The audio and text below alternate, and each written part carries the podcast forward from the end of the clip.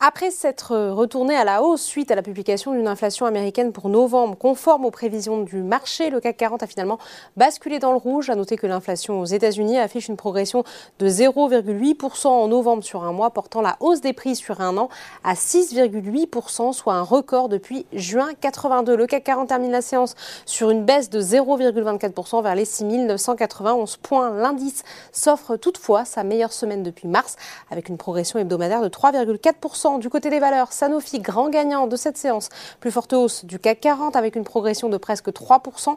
Le groupe bénéficie de l'annonce de Moderna sur son vaccin expérimental à ARN messager contre la grippe. Ce dernier se révèle efficace selon les premières données, mais selon une étude comparative, il ne détrône pas Sanofi, leader du marché. Dans la santé toujours, Eurofin Scientifique avance de 0,65% après l'annonce d'un accord pour l'acquisition d'une société japonaise de biologie, biologie moléculaire en vue de renforcer sa présence sur le marché asiatique. Carrefour accélère porté par une rumeur autour d'une potentielle opération de fusion-acquisition. Le titre gagne 2,87%. À l'inverse, le recul le plus marqué est pour les valeurs qui avaient le plus performé ces derniers jours, Saint-Gobain et lanterne rouge de l'indice et lâche 2,29%. La tech est également en repli. Worldline perd notamment 1,76% sur le SBF 120.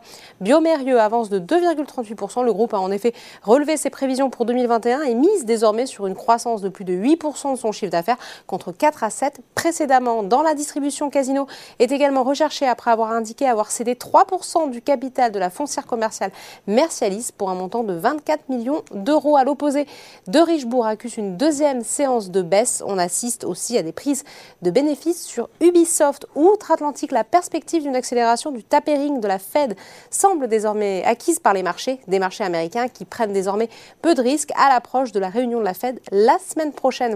C'est tout pour ce soir. N'oubliez pas, toute l'actualité économique et financière est sur Boursorama.